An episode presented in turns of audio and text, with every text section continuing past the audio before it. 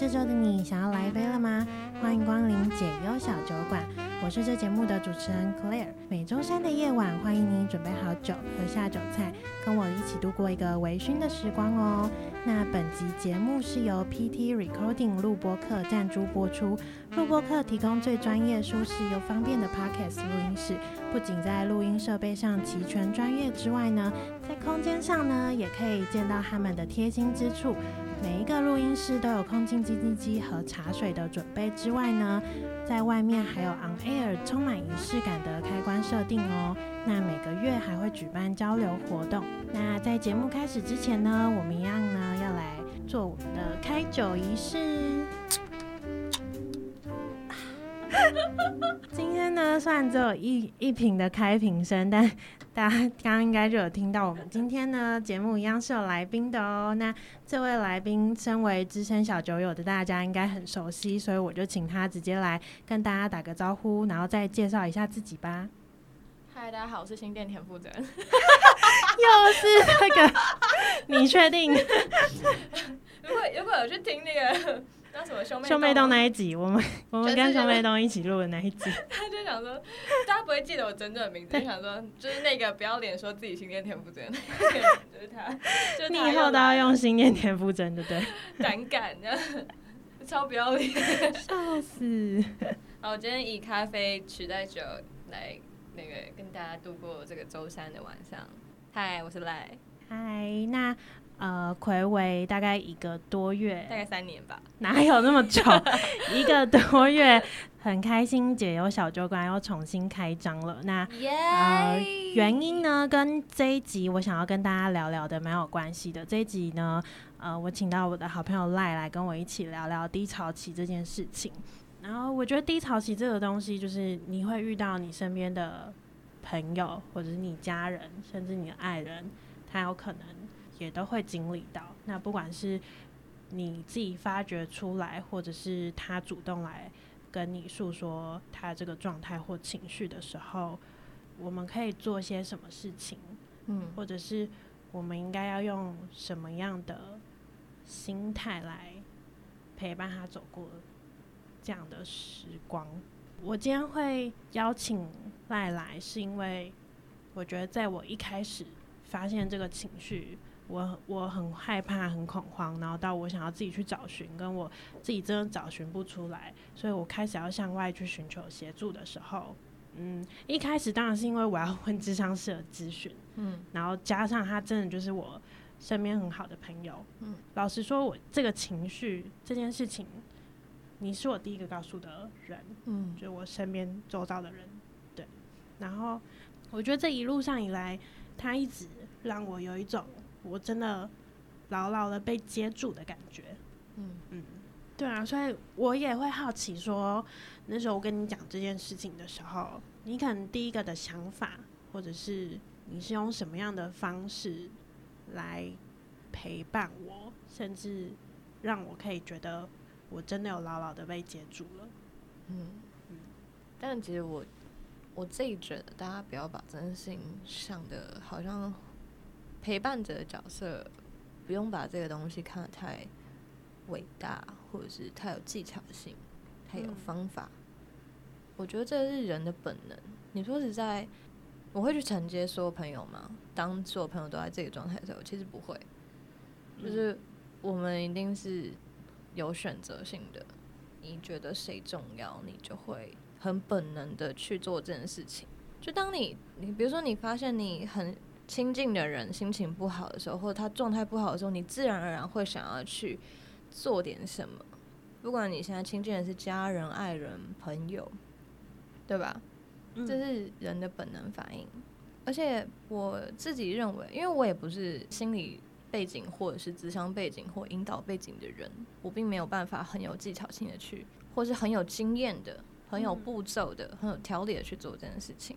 所以，我现在讲的都会是我们自己感觉到的经验，然后，甚至说实在，我们真的是现在回头看，就是当时根本不觉得自己，哦，我就是很确定说，比如说这一道题我要怎么解，并不是，而是你当下感觉到什么，承接到什么，给出去的回馈是什么那种感觉。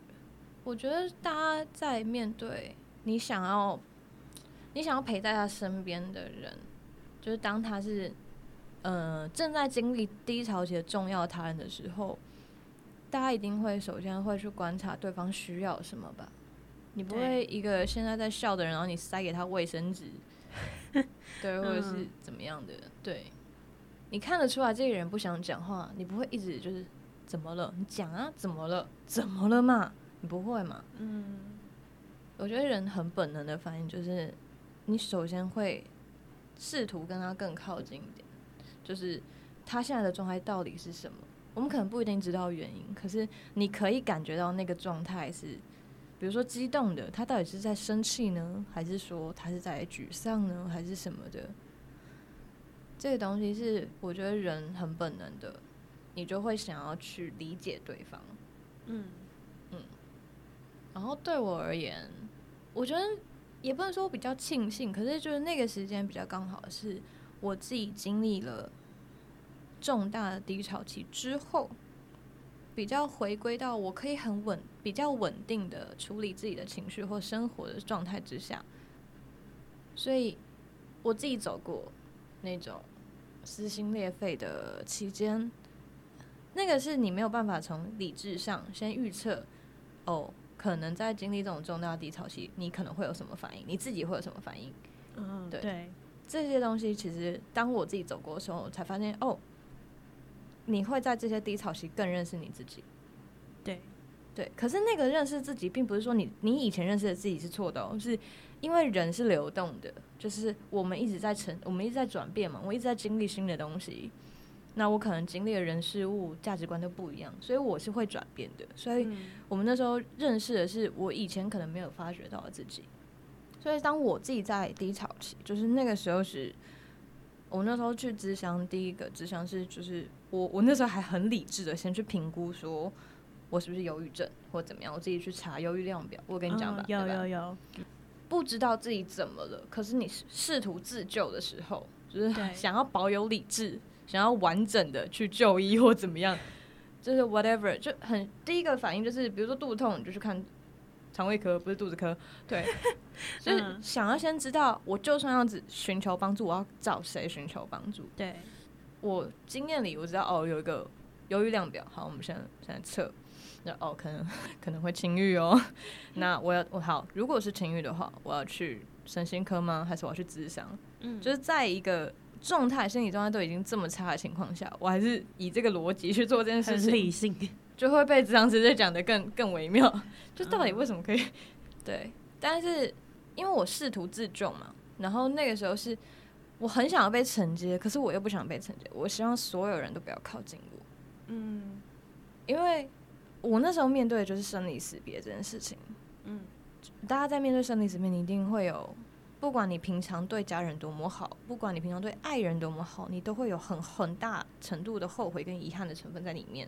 对，就是除非你们两个是当下同一时间、同一秒在同一个地点一起死，不然你绝对会有这些情绪出现的。嗯，对。所以那那些成分、那些情绪成分都太复杂了，而且我非常清楚的知道，因为是生离死别，所以再再亲近或再爱护我的人都没有办法帮助我。嗯，因为这个东西不是说我有陪伴，那这个情绪就过得了的。因为我最想要的当然就是这个离开的人回来嘛，这个人离开的人不要离开啊。对，他才是唯一可以不要有这个低潮期的解法，但是不可能。嗯，对，所以在一个这么高度理智、有有这个理智前提之下，我知道所有的方法都没有办法让我真正的快乐起来。所以那个时候是我最封闭的一个时期，嗯，可是因为我我可以明显的感觉到，你当然就是身边那些亲朋好友，你都会知道你状态不好，想要来关心你，他们会想要关心你，对。那我那时候保持不要让大家担心的方法，就是因为我我是 Instagram 的算是重度使用者嘛，就是使用频率很高，然后挚友们都都会看到挚友圈的动态，嗯。那我至少就是发挚友圈告诉大家，我现在状态不好，可是我知道你们在我身边，就是我我我可能还会维持一阵子这个状态，嗯，对，然后大家都很理解，因为对吧？你知道啊，对啊，对你不是因为什么工作或是分手，这个东西是你真的会需要去调试，对你的生活怎么样转变。所以我自己走过一段，那个东西是哦，原来有一些有一些技巧，其实是其他的爱都没有办法去衬托你的时候，其实有时候就会开始有更更包容的心去接受所有的状态。我会更知道说，并不是。你想要安慰一个伤心的人，并不是你一定要怎么样。最重要的一步是，你要先看他到底怎么了，然后去观察、去感受他到底需要什么。就是并不是你哭的人，你过去拥抱他，他就会更好一点。有时候他在哭，他可能是一个很高度自尊的人，他会叫你不要碰他。对对对，对吧？嗯。你在面对不同的重要他人的时候，然后甚至同一个人，可是他在不同状态下的低潮的时候。他需要的反应都不一样，嗯，所以这个东西其实我觉得，我自己第一个建议大家是，虽然大家都会很想要当一个友善的人或温暖的人，但我真的就觉得不要把这件事情当成一个责任。你你自己本能反应想去保护谁，想要去承接谁，其实我不觉得大家会有一个承接的心态，你只是希望这个人好舒服一点而已，嗯。你不是说一个强势或弱势的姿态，而是我真的感觉到你的你的不舒服，我只是希望你可以好过一点，我就是这么本能的心态。可是我觉得大家可以首先是切离开来，你不是面对所有的人你都得这么做，它不是一个责任，对，因为有些人真的太好了，就是像你，对，大家都会想要 be nice，可是。每个人的承受度都有限，而且真的不觉得人自私这件事情是是负面的。就是你你可以保护到的，你的守备范围就是就是这样子。你不是，你知道，你不是那个关公，呃，不是关公，观世，对对，观世音或什么，你不是一个神明，可以关爱所有的世人。我们就是人类嘛，we only human。然后也要诚实面对自己，是你到底在乎谁？不是为了说我要 be nice，所以我要对每个来。寻求帮助，或是我感觉到他在低潮期的人，你就要去帮他。对，因为有时候你你是没有办法，如果你不是发自内心的想要做这件事，你不是真的是有个动能去做这件事情的时候，有时候反而会让事情更糟糕哦。说实在，嗯，对，所以我觉得第一步是你要真的明确的知道，这个人是你的重要他人，你真的很想要陪在他身边度过这件事情。那个陪在他身边不一定是物理性的陪在他身边，就是你你知道两个人的意志是在一起的，或者是让他知道你是在跟他在一起的而已。然后第二件事情是不要慌，就是你当然人的本能就是慌嘛，你看到不开心的事情、不舒服的事情，你当然会想说啊怎么办？怎么办？怎么办？可是我觉得真的是很重要的是，你先看现在状态到底是发生什么事情了。你可能不知道缘由或怎么样，可是你要先看这个人的状态。嗯，就像刚刚讲的，他到底他现在处于什么样的状态？他有可能是因为什么事情吗？如果你们是很亲密的人，你可能会知道原因。对对，那你可能会知道他现在需要什么。如果你揣揣摩不到他现在需要的是一个拥抱，还是你给他一点自己的空间，还是卫生纸？但至少你先你先去看，你先去感觉。就像我讲，你轻举妄动，可能都会让这个人感觉到受更受伤，或是感觉到更不舒服。嗯，先先观察就好，先去感受。你你需要一定要有一个你要去感受的一个时期，感受这个时间到底要多长，就是大家呃自己去评判。评但、嗯、但是这三步就是你真的能做到什么事情呢？这个也是大家可能。都是自己的经验上，还有你要面对的人那个状态上，你可以去想的。他到底现在是需要你主动性的做一点什么，还是被动性的不要做一点什么？嗯，对，就是我觉得是要试图同理对方吧。像我有时候会觉得，嗯、呃，这这个有一点玄妙，就是他是你当下会有一种直觉是。比如说他现在哭了，他我觉得他需要他自己私人空间哭，我可能就会离开那个空间，嗯、然后我可能就把卫生纸留下，然后跟他说我在外面等你，嗯，那种感觉。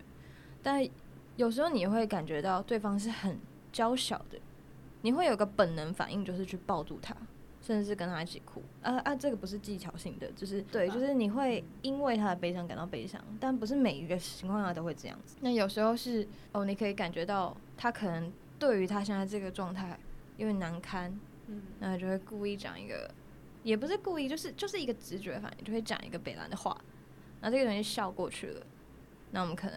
那个东西可能就不是那个，那可能就不会是这么深的低潮，嗯、或者他可能就是他知道他要踩到一个低潮期，可是他觉得很难堪。你帮他，我们走过这个洞，然后如果你之后需要我们来讲讲这件事情，我们在别的时间讲或者怎么样，因为你先感觉到那个尴尬点或停顿点了，嗯，怎么样去承接掉他这个他不想要让这个李小琪露出来那种感觉，所以我觉得这个东西都是。见仁见智的，尤其是看你自己的状态，然后对方的状态，跟你们之间的关系是什么？对，我觉得这很玄妙。但我觉得就是有一个重点啊，就是你要先观察，然后试着去同理感受他。对，去感受到对方到底需要什么。如果你可以让对方好过一点，我们当然会相对会放心一点。可是。我真的觉得大家不要觉得自己是要去拯救别人的人。就是如果大家去看《后裔弃兵》的话，大家会知道女主角她其实是有在孤儿院有一个黑人伙伴，嗯，你知道吗？我知道，我知道。他们只有在一开始在孤儿院的时候戏份比较多，嗯，然后最后贝斯他经历风风光光，也经历过穷困潦倒的时候，他又再次出现，他们又联络上了。那个时候贝斯是在酗酒，状态整个很差，对。对，但那个女生让我，她让我有点被触动到，是她告诉贝，就是贝斯告诉，好像说什么谢谢你什么之类的。可是从眼神里，她可能就接收到了贝斯想讲的是谢谢你来救我或什么的，嗯、是一个相对弱势或相对较小的姿态。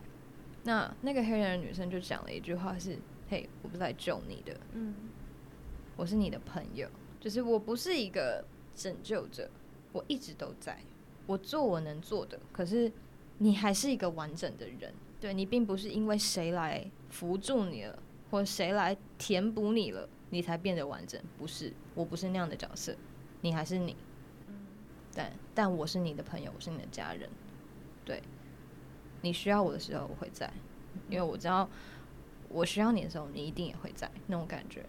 这是一种我觉得人性上的默契吧，对啊，所以如果大家在经历自己的低潮或者是朋友的低潮的时候，我觉得它是一个，这个就是一个机缘嘛，时间到了，那既然遇上了，你就停下来，我们就停下来看一下现在到底发生什么状态，为什么会有这个状态发生？嗯，因为我真的觉得事出有因。那个因可能在遥远的地方，也可能就在你身边，不一定。但有这个反应，那就代表我们有这个机会来关照自己的状态或彼此的状态。对，嗯，然后它真的是一个刚好是一个机会，或是一个破口，去更认识自己，或是更认识对方。对，就不用把呃低潮期看得太可怕，虽然它一定是一个。不太舒服的状态，它是一个不舒服的过程啊。嗯，但它的来临很重大的一部分是要让你更认识你自己。然后，当你更认识你自己的时候，我觉得你还是会低潮。对，你还是会低潮，可是因为你认识你自己了，你会你会更知道你要怎么让自己好过一点。嗯，或者是你要怎么调整自己的生活？对对对，就是就是不是不是说那个低潮期就会消失了，嗯，可是你会更知道你应该去怎么面对了。嗯嗯，我觉得我没有帮过大家，有啦有啦，帮助不了，这个东西是没有办法帮助大家。但我本来就想要告诉大家，低潮期它有可能是呃在。别人看你都很好，你也觉得你自己很好的时候，他就是来了。可是那是觉得，或者是别人看起来，不一定是真，不一定是你的真实状态是这样子。嗯，对啊，因为因为这就是我自己当初体会到的，嗯，就是我我那时候真的是完全不知道为什么，嗯，对，因为我那时候才刚交男朋友，然后我们之间也没有什么太大的问题，嗯，就是我们就是每天都在热恋期，嗯，然后我那时候就是我不喜欢的那个餐厅工作，虽然时薪很高，但就是结束了嘛，嗯。哼，所以我就是等着放跨年放假。要开始玩乐了，嗯，可是我那一阵子，只要我室友不在家，我自己一个人在家里写稿的时候，我就很长，就会莫名的想要哭。嗯，那你现在有知道原因了吗？就是我，我觉得我太常在忙碌的时候，我就会忽略掉我的情绪。嗯，对，然后我觉得就是我没有把他们梳理好、照顾好。嗯，所以当我停下来的时候。他就会反扑我吧？可是真的是这样吗？真的是有一个你东西没有处理掉，所以他反扑吗？还是其实你一直觉得很孤单呢？就是孤单这件事情，我觉得是，它可能是会一直存在的。应该说是你只要存在，就必须去面对孤单这件事情。像独处，就跟自己相处，它其实某种程度上也可以被称为孤单的时刻。可是，如果你不孤单下来，你很难跟自己独独处，你很难跟自己对话。尤其是当我们永远想要先照顾别人的时候，就一方面当然是会想要付出，可是一方面我们就是有借口不要去照顾自己，因为可能我们觉得照顾自己是一件很复杂的事情，也有可能吧。嗯，就像就算你跟朋友在一起，可是当这个朋友没有办法。给你你期望的反应的时候，你也会觉得孤单。嗯，孤单并不是就物理上被陪伴，就就可以自己待着才会孤单。心理上感觉自己被留下了，嗯，我觉得才会感觉到孤单。当你觉得我现在就是想要一个人，那可能会是一种自在感或悠闲感，而不是孤单感。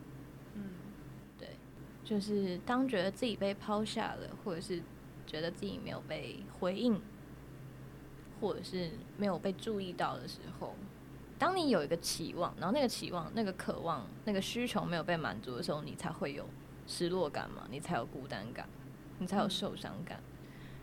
所以我觉得可能是要去找你的需求到底是什么，它有可能不是。当然有可能像我们的咨商是讲的，我们有一个以前的情绪没有处理掉。嗯，可是我觉得也有可能，它可能是同一件事情，就是为什么会有那个受伤的情绪呢？所以是到底是什么需求没有被满足，所以有那个受伤的情绪？嗯，那好，如果我们可以找到这个需求，那我们就可以来看这个需求到底能不能被满足。你要么就是一种解法。就是如果你你不想要再继续在这个状态里的话，就是你一定要找解法嘛，对吧？对，让自己舒服点。嗯。那面对这个我们找出来的需求之后，当然首先它可它必须是真实的需求哦，你不能就是好像抓到了一个答案，就把它塞在那个答案里，要很诚实的面对，不管这个这个需求是可能是丑陋的，是贪婪的，你理智上会觉得凭什我我怎么可以有这样的需求？嗯。他怎么那么可怕？就是比如说，有时候我可能是我很喜欢这个朋友，我希望所有人都不要来跟我抢这个朋友。嗯，有可能是这个需求，可是你会觉得天哪，我是一个成熟，但我怎么可以有这样的心态？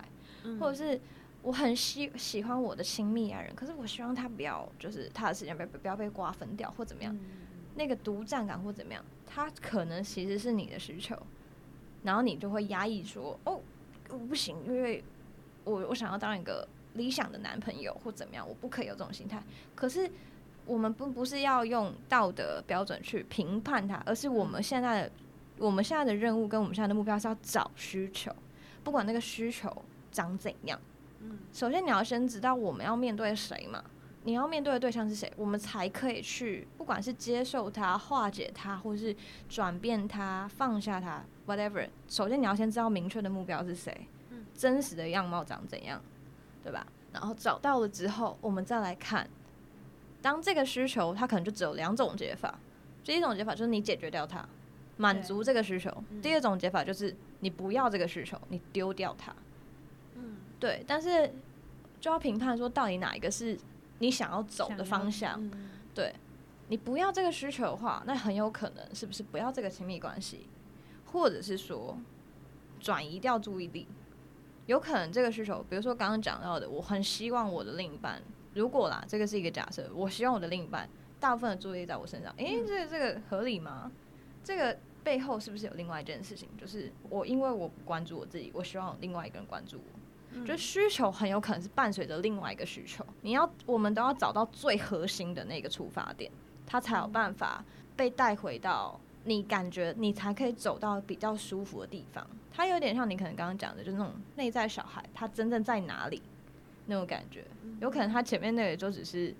路上冲出来说：“哎、欸，别人家的小孩，不一定，就是可能是，嗯、可能小朋友自己说不清楚，啊，哭给你看，啊，你不知道他到底是肚子饿，他想尿尿，还是那个尿布上已经有大便了，就你不知道，嗯，可是你要先去找，你要先去找他到底为什么哭，对那种感觉，问题点在哪？对，他可能就啊，他他自己不清楚。”然后就哎、欸、指着那个便便，然后哦，其实不是因为便便，是因为他肚子真的好饿好饿。那也有可能两个都是，对，不一定，就是因为每个人的需求、每个人渴望不一样嘛，状态不一样。那要很诚实去面对。通常你只要一碰到，你就想要回避掉。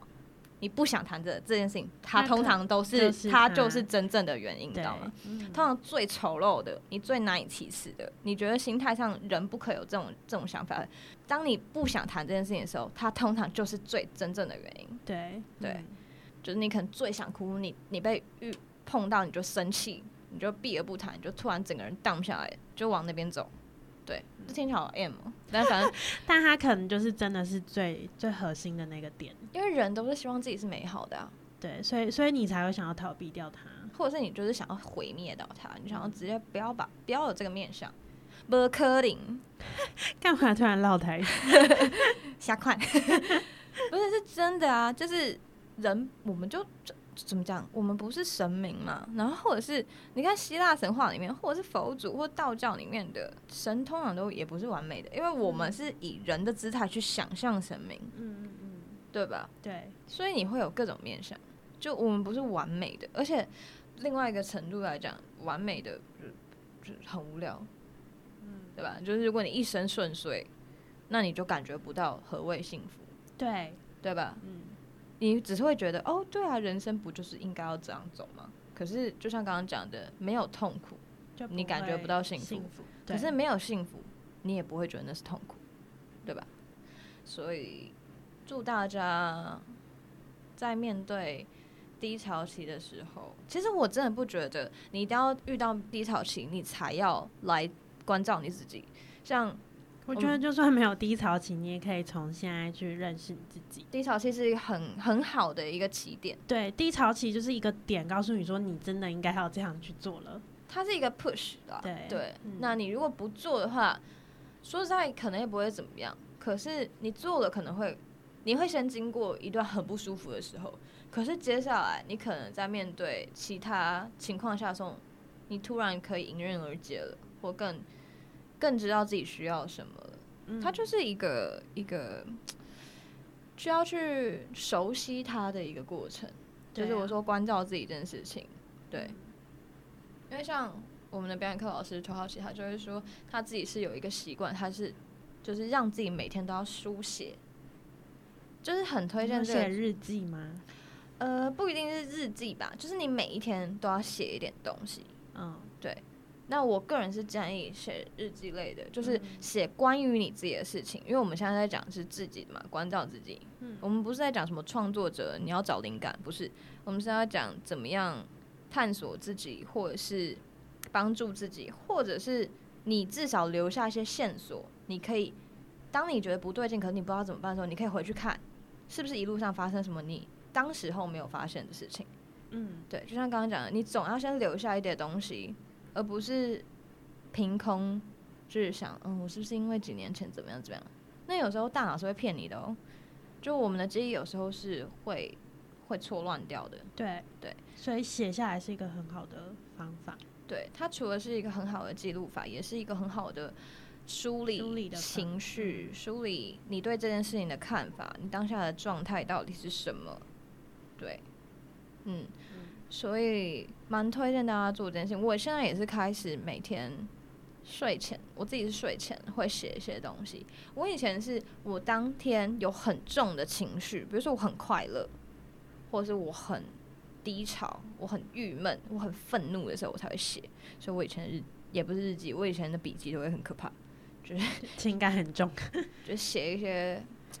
就是很很不舒服的东西留下来，你就会，我以回去看小时候写的东西，就会觉得哇，我会以为以前过很悲惨或怎么样，因为我本来就是一个比较悲观主义的人，然后我又会把好像事情看得很严重、很糟，对吧？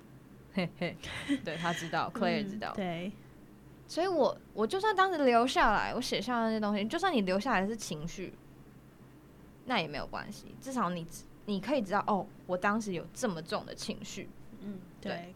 那你可能也可以留下来说，哦，我因为什么什么事情，就是 whatever，那就是你认识自己的一条路，一个一个一个出口，对啊。嗯，所以我现在就是会写下来，然后我以前在，像我那时候，有可能，有可能演化成情侣的那个那一段低潮期的时候，我为了不要让自己。在那个情绪里太久，我就会给自己的一个小练习是，我每天睡觉前我都要写至少三件我今天觉得很开心的事情。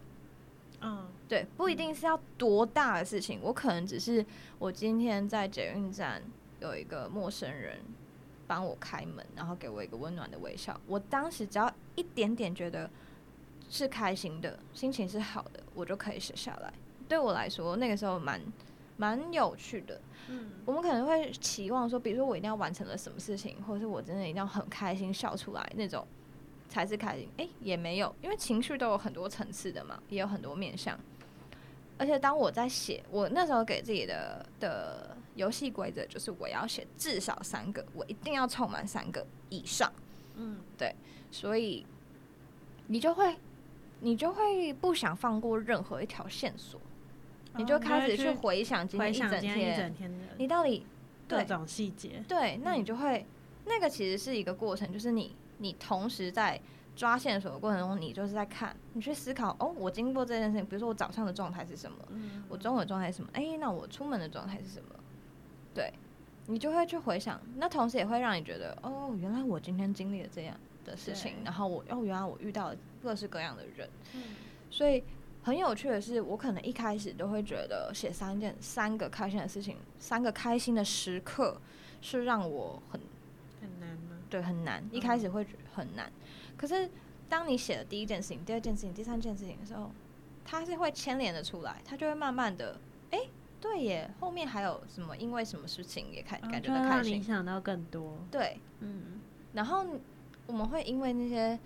我可能就像刚刚讲的，有可能是因为陌生的人的善意，嗯，可是那那种善意，小小的善意，短暂的善意，它有时候停留的时间很短，你有时候会忘记。可是，在当下是开心的吗？是真的开心的啊，我就会发自内心的开心，就算它很短，它很小。嗯，所以当我回去看那个笔记的时候，就觉得哦，原来原来我可以因为这么小的事情也感觉到快乐，嗯，就是只是纯粹因为人性的友善。也会让你觉得开心。对，嗯，那你除了可以感觉到正向，给自己正向能量之外，你也是同时更了解自己。对，对，嗯，就是大家可以试试看这件事情，就是每天写下来，你觉得三件开心的事情。其实像我有呃一个音乐人朋友，他也是最近可能低潮期，然后他就是比较自我要求比较高。所以，相对的，他就会给自己很，给自己评价很差。我那时候有跟他讲我的这个做法，然后我就跟他说：“那你来试试看这个练习。可是你的练习是看，就是 depends on you 啦，就是你要不要做没关系。但那个时候，这个练快乐练习对我来说是蛮重要的，就是给我帮助。